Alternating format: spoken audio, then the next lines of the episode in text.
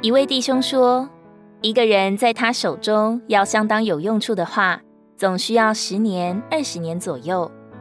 教会如果要丰富，就需要在我们中间有七十、八十、九十岁的肢体。如果有一个弟兄经过了相当的年日，花了许多功夫在他身上，才把他带过来，如果他还没有到老就过世了，那是何等可惜的事！我们如果要在他手中有用处，就得花一点功夫照顾自己的身体，不能马虎。然而，总会有人觉得来日方长，我们究竟还有多少时间？谁又能说得清楚呢？明天和意外哪个会先到来？谁又能决定得了呢？曾经有人做过一项调查：假如你的生命还剩下最后一天，你要做什么呢？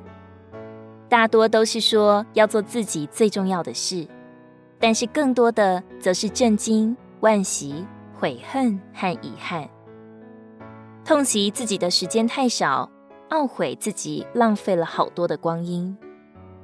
只有神知道我们的年岁还剩多少，也只有他知道我们的路还有多远。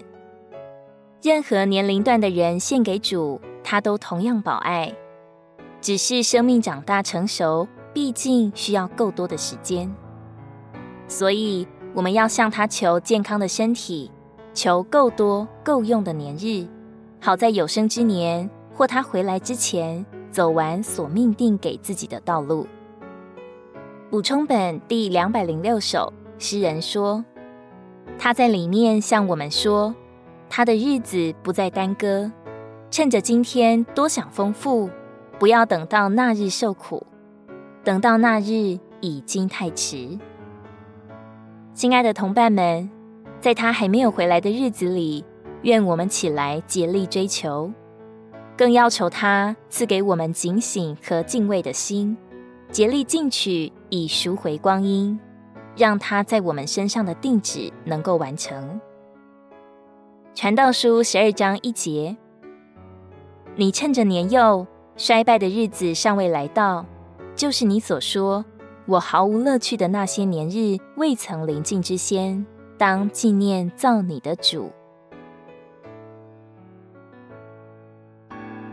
如果你喜欢我们的影片，欢迎在下方留言、按赞，并将影片分享出去哦。天天取用活水库，让你生活不虚度。我们下次见。